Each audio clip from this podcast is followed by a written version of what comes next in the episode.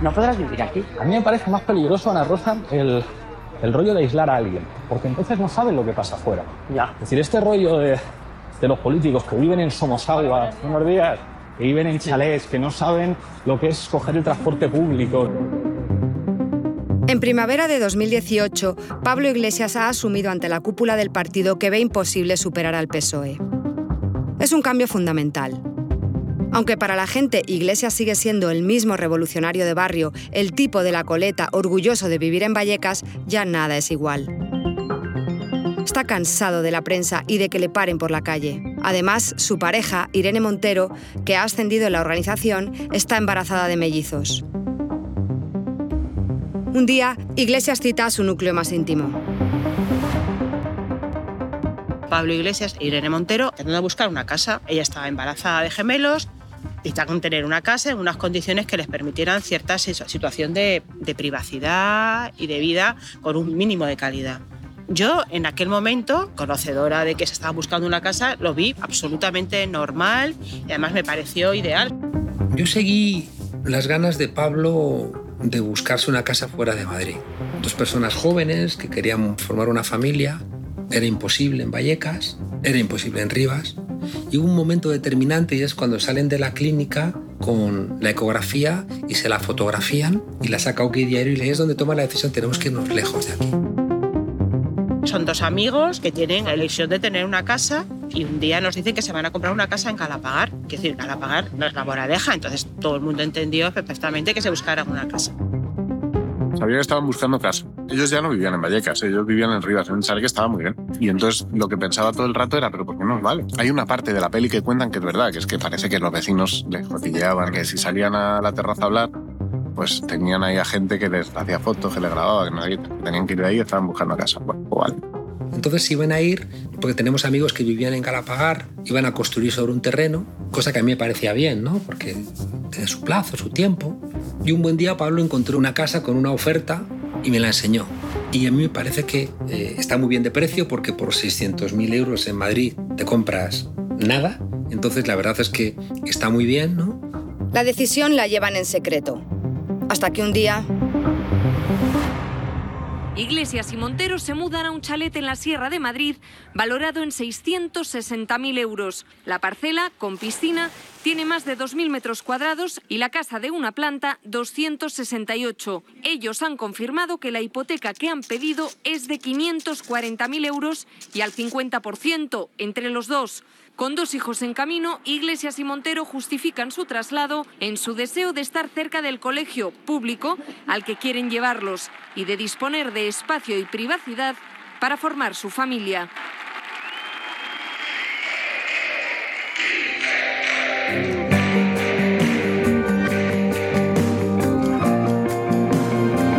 Compañeros.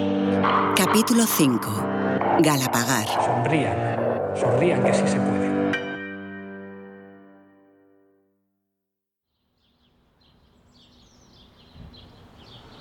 Es mayo de 2018 cuando Key Diario da la noticia de que Iglesias y Montero se han comprado un chalet en Galapagar. Se trata del digital que más ha atacado a Podemos, en ocasiones con documentos falsos creados por la policía política. Pero esta vez la noticia es cierta y sacude al partido. Y cuando Pablo Iglesias se compró un chalet de 600.000 euros, yo vi el titular y no me lo creí. Yo no me lo creía. O sea, como era de OK Diario además, dije, pues es un invento, obviamente. Pero cuando vi que era verdad, no me entraba en la cabeza como una persona tan inteligente como Pablo Iglesias había hecho eso. Pero, joder, tú eras el que había dicho que iba a vivir en Valleca después de ser diputado. Lo dijiste tú. Eh, y fue el momento donde yo tuve muy claro que Iglesias ya no quería ganar. Si tú quieres ganar, no te compras un chalet a la par. Ganar me refiero a cambiar este país, transformarlo. Que su deseo, que dicen los psicoanalistas, ya no estaba ahí. Su voluntad seguramente sí, pero no su deseo. O sea, seguramente él quería ganar, pero ya no lo deseaba. Pero si deseas ganar, no haces la barbaridad de comprarte un chalet por el cual te van a destruir todos los medios. Una parte muy importante de este país te va a considerar una especie de de traidor o lo de siempre de la izquierda que quiere que mm, recortar aquí pero luego sabes que entras en, todos los fantasmas tienen derecho a comprar un chalet todo el del mundo solo faltaba te lo digo yo desde un chalet, pero no después de, de cómo has creado Podemos, de cuál ha sido tu discurso y sobre todo, coño, espérate por dignidad, o sea, que, es que todavía no has hecho grandes cosas para este país para merecerte un chalet en el imaginario colectivo. O sea, a mí el hecho que Pablo se compre una casa es que me la suda. Ahora, cuando vas de super poseedor de las claves simbólico-culturales de la política patria, y ese chaletazo en la serra cuando te va bien, no debes hacerlo. O sea, te compras un chalet en Getafe, en sector 3, si lo que quieres es, no, es vivir más a tus anchas, o una casa de pueblo de puta madre en algún sitio que no esté marcado. No te vas a la sierra y te compras un chaleto de tal. Porque los niños, porque... y cuando ya estés fuera del foco, si quieres, te compras el chaleto. Pero si Pablo Iglesias se compra el chalet, no hemos comprado el chalet todo. De repente todos los militantes de Podemos tenían un puto chalet de 600.000 euros. Al día siguiente fuimos a repartir villa a los centros de salud y la gente nos tiraba los panfletos a la cara. O sea, nunca hemos visto tanta animadversión hacia Podemos como después de lo del chalet a mí me pareció un error político la compra del chalet. No había nada ilegal, están utilizando su dinero, eh, se pueden comprar lo que quieran, evidentemente, pero creo que al final, para mucha gente, puede entender que comprarte un chalet en la sierra viviendo en Vallecas, después de meterte política, puede ser entender la política como un ascensor social. Y eso era justamente lo que veníamos a combatir, esa idea de la política como ascensor social. Cuando nosotros hacíamos referencia a la casta, es que había un grupo cerrado sigue existiendo. De un determinado grupo de gente, de los grandes empresarios, que hicieron su fortuna en el franquismo, en muchos casos con trabajo esclavo de presos republicanos, por hacer así, vinculados a la gran banca y a determinadas industrias que han controlado el poder en este país desde 1939. Eso es la casta. Y ahí no se entra por comprarte una casa más grande o más pequeña. Y pen colores como todo el mundo. Pablo sabía lo que iba a pasar comprándose esa casa. A lo mejor no la intensidad, pero él sabía que eso iba a generar revuelo. Y yo lo que pensaba en aquel momento era, es que le importa una mierda ya. O sea, lo que va a pasar lo sabe y le da igual. Porque Pablo es listísimo, ¿eh? Pablo no es ningún gilipollas. Él sabía que le iban a dar por todos lados y le dio igual. Es que además eh, genera como una disonancia cognitiva, ¿no? Tú ves un titular que dice mm, Mariano Rajoy detenido fumándose un canuto en el Viñarro y es una cosa mm, que no tiene tanta importancia el hecho en sí como la disonancia cognitiva que genera cuando te sale eso, tú ya dudas de todo lo que hace Mariano Rajoy, ¿no? Porque de repente no es la persona que tú pensabas que era, ¿no?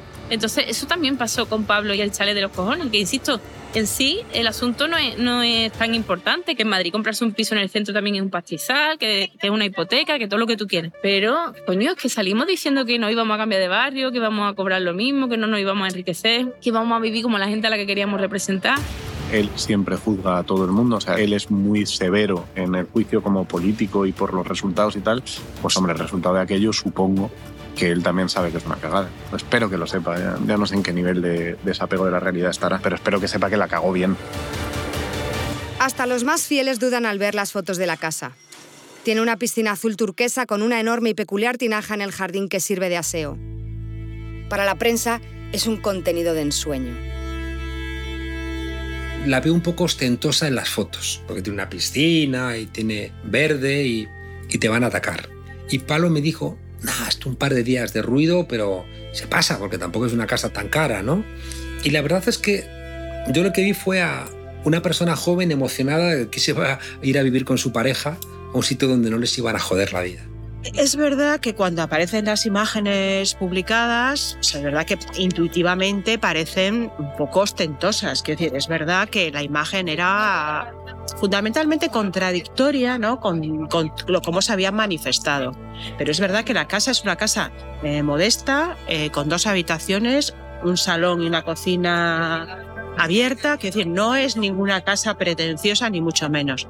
Es verdad que el espacio exterior sí lo era, pero a ver, yo en términos personales lo comprendí. Eh, pudiera haber sido un error en términos de coherencia personal. Sin embargo, yo en aquel momento me sentí, porque el padre de Irene se acaba de morir hace poco, ya tenía un embarazo complicado, que decir, yo ahí en ese sentido, cuando tienes una persona cerca a la que quieres y aprecias y ves que la situación está siendo, y aparte que la salida en prensa también les afectó bastante, pues tienes una situación más empática. Iglesias ha medido mal. La polémica no amaina. Pero la compra del chalet es una decisión tan personal como irrenunciable. Decide implicar al partido. Se ha abierto un debate sobre nuestra credibilidad y también sobre nuestra honestidad. Y esto, a mi juicio, es lo más valioso que tiene una persona. La pregunta que vamos a hacerles es, ¿Consideras que Pablo Iglesias e Irene Montero deben seguir al frente de la Secretaría General de Podemos y de la portavocía parlamentaria? Deben ser los inscritos y las inscritas los que decidan si debemos seguir siendo secretario general y portavoz parlamentaria y si seguimos siendo diputados. Yo creo que soy en parte responsable de aquel referendo, porque cuando se monta el escándalo, Pablo Irene plantea a la Ejecutiva dimitir, con lo cual nos quedamos de piedra y nos parecía profundamente injusto. O sea que sin haber robado, sin haber hecho nada ilegal, sin haber hecho nada realmente cuestionable, más allá de la estética que tenga ahorita vivir a una esquina de Galapagar, a 40 kilómetros de Madrid, una casa lejos, ¿no? supuestamente, aunque luego demostró ser todo lo contrario, de la prensa corrupta. Entonces, ante la propuesta de ellos de dimitir, yo les dije, no puede ser. Llegado el caso, esto quien tiene que decidirlo son las bases. Me parece bien que si tienen dinero se compren un chalet o tres. No eres más puro y no eres más de izquierdas por vivir en Villaverde Bajo, en un piso, mm, que viviendo en un chalet. Creo que no, no, tiene nada que ver y que si tienen el dinero por lo que lo tengan, porque se lo han currado, porque lo han heredado, por lo que sea, me parece estupendo que se compren una casa la que quieran. Pero no puedes poner a las bases de tu partido a favorecer, a opinar y a apoyarte en una decisión personal. O sea, es al revés. El secretario general se tiene que poner al servicio de lo que le diga las bases el doble rasero que tiene la derecha cuando todos los líderes de la derecha viven en casoplones y nadie pregunta por la mansión en la que vive Rocío Monasterio o por la mansión en la que vive Abascal y sin embargo eh, se monta un escándalo tremendo eh, en torno a Pablo Iglesias por una cosa que yo creo que tenía un recorrido mmm, bueno, porque a mí lo que me pareció más indignante de todo fue la consulta. A mí la consulta me parece una cosa que a mí me produjo vergüenza. Y ya luego lo que a mí personalmente me pudo fue cuando montaron el referéndum. No, no, ya ahí me... O sea, es que era una cosa como de, bueno, venga, vale, y la segunda residencia, y el apartamento multipropiedad, y los confles que desayunan los niños, todo sometido a referéndum. ¿Me entiendes? Es como banalizar el... No, no, es que han dejado la democracia interna en los partidos hecha trizas. O sea, a ver, ¿quién es el guapo que ahora habla de democracia interna cuando estos cabrones han estado manipulando plebiscitos durante cinco años? O sea, que eso era el colmo. Es que no tiene. O sea, ¿qué coño es esto de envolverse en un referéndum? O sea, hacer corresponsables de la compra de tu vivienda a todos los inscritos. O sea, esto es una puta mierda. O sea, ya era una puta mierda y os lo habéis cargado. Te puse un par de tweets, salieron en la portada del telediario. De esto de, no, no, yo no voy a votar, me reservo para cuando se lo compren en el apartamento en Tenerife. Podemos enfrasca en disputas sobre el chalet, las dimensiones de la piscina y las condiciones de la hipoteca. Son años en los que la política se convierte en un carrusel. En uno de esos giros, un fallo judicial da la vuelta a la situación del Demoledora país. Demoledora sentencia de la primera etapa de la trama corrupta Gürtel. El PP es condenado como partícipe a título lucrativo, algo sin precedentes. Según el fallo, el Partido Popular se ahorró 245.000 euros en actos electorales que le pagaron las empresas de Correa. Pero lo que es más importante, ese fallo reconoce, atención, que había una caja B en el Partido Popular. Una crisis que no ha provocado nadie más que un partido que se ha financiado irregularmente durante años y un presidente del gobierno que no ha asumido ninguna responsabilidad política, pese a que el principal partido de la oposición, el Partido Socialista, la ha exigido en reiteradas ocasiones desde que se dio a conocer el caso Gürtel.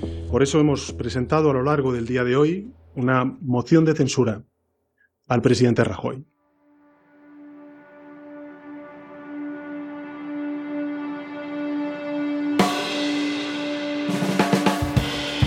Pedro Sánchez, que solo un año y medio antes había sido apartado de su partido, vuelve a la Secretaría General tras unas primarias. Fortalecido, se lanza la yugular de Mariano Rajoy. Si sale la moción, en Podemos saben que es el final del sueño de hegemonía en la izquierda. Como había pronosticado Iglesias menos de un año antes, los socialistas han resistido. El propio Iglesias se empeña con los partidos independentistas para asegurarse de que votan a Sánchez.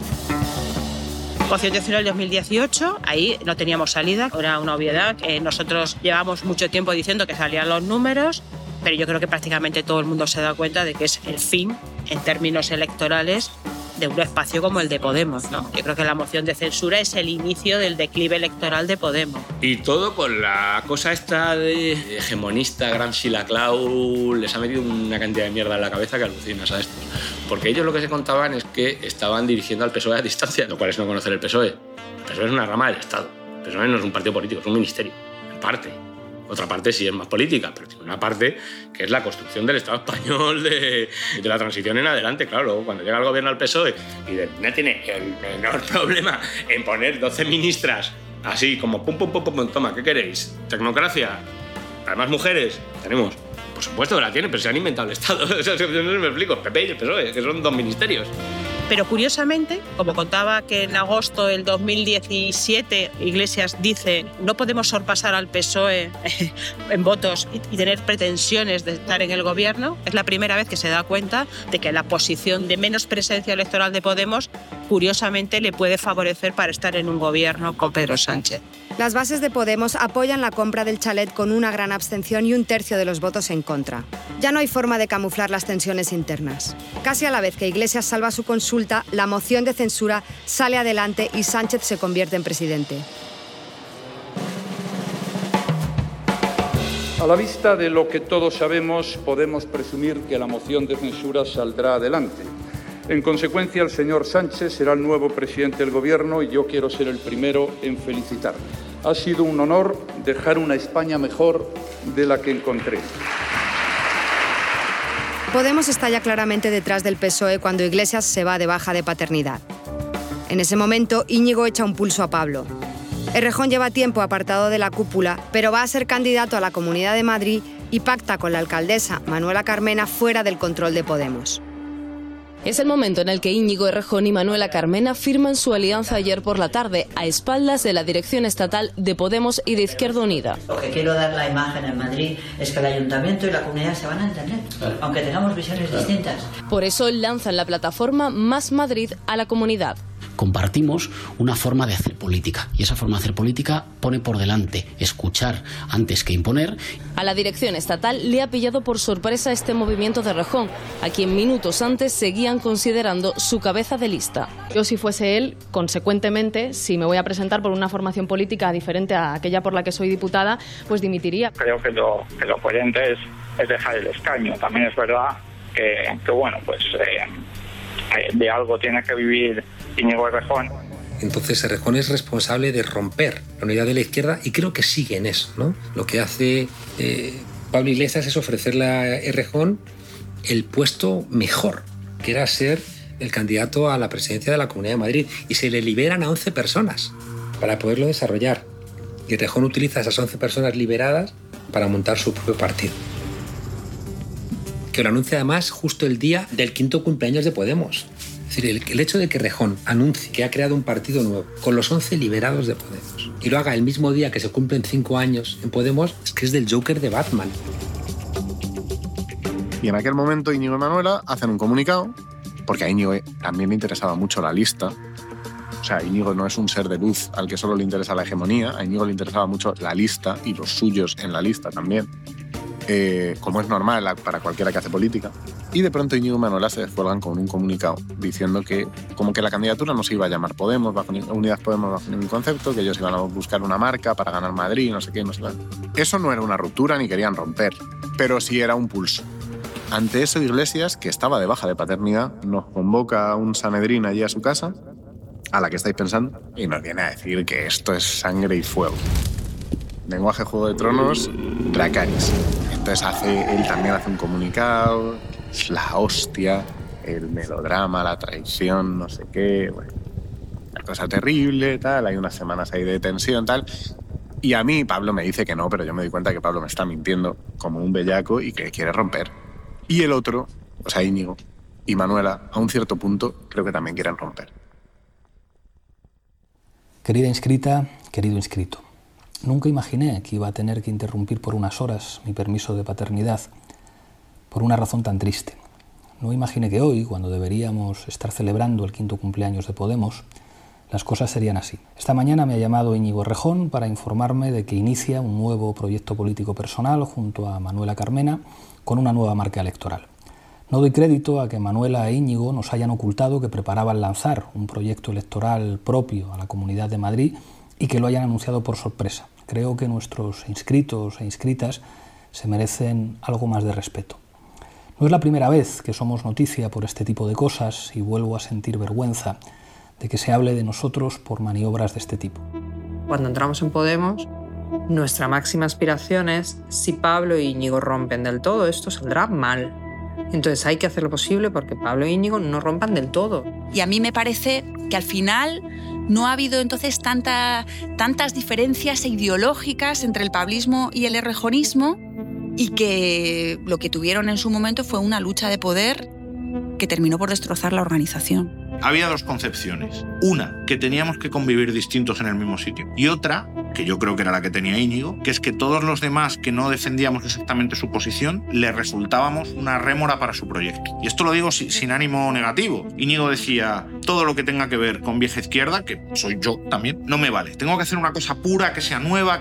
En la salida de Íñigo, en los grupos en los que estábamos discutiendo todo lo que estaba pasando, hubo dos personas, una de ellas fui yo, que criticó que Pablo Iglesias confrontara con Íñigo Errejón y no fuera Ramón Espinar el que confrontara con Íñigo Errejón. La otra persona que se puso más beligerante en el grupo que yo fue inmediatamente expulsada de todo y perdió todos sus cargos. Es decir, cualquier crítica era una sagrada herida contra la, la, presencia de Pablo o la sabiduría de Pablo.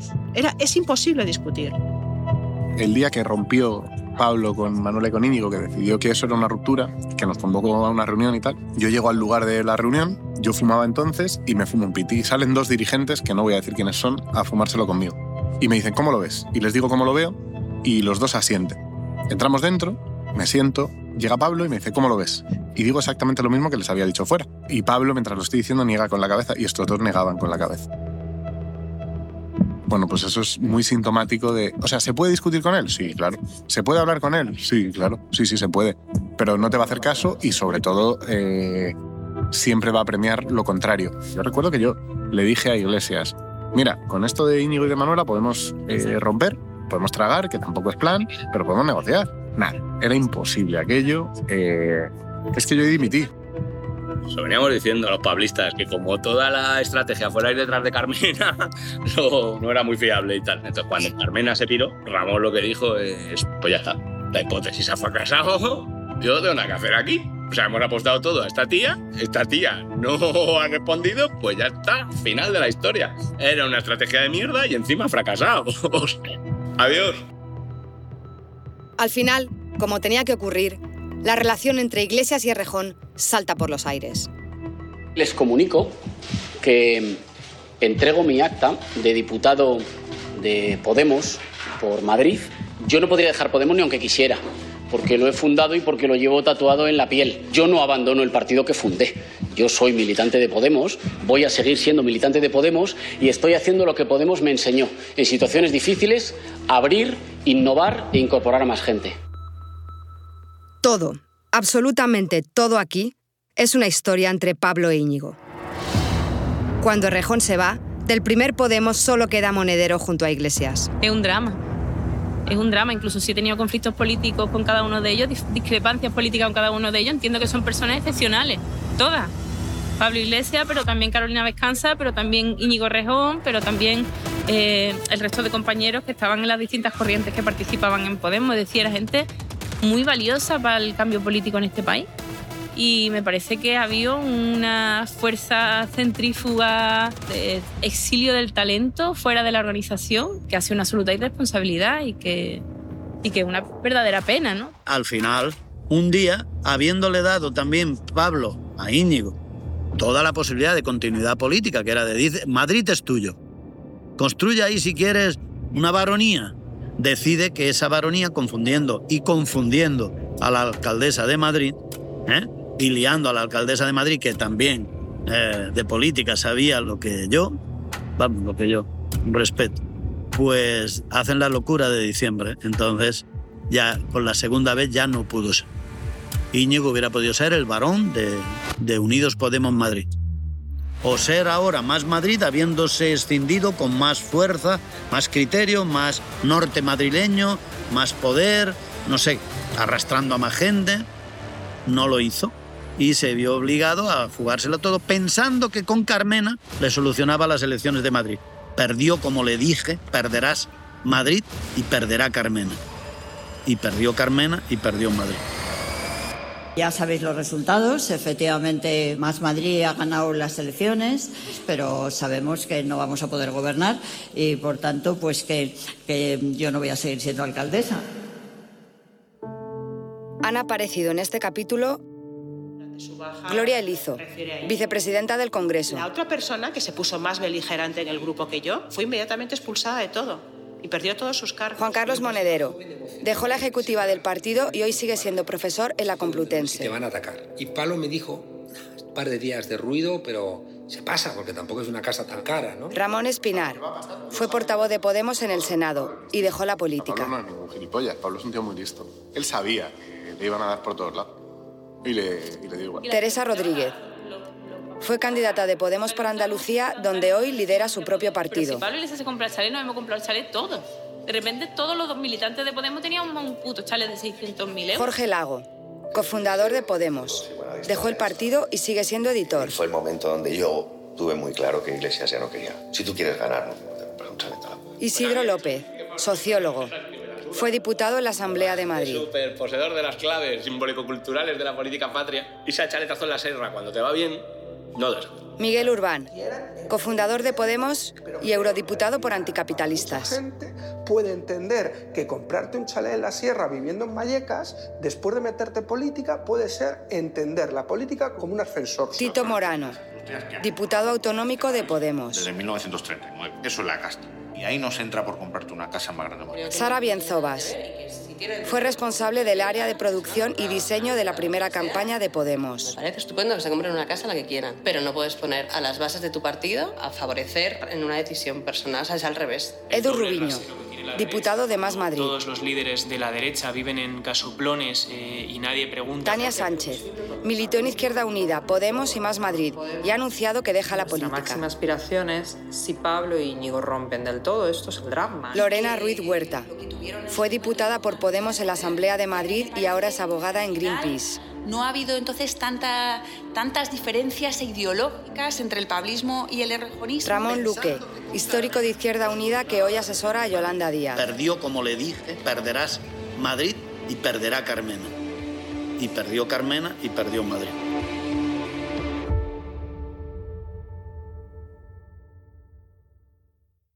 Onda Cero Podcast. Descubre todos nuestros podcasts en la web y la app de Onda Cero.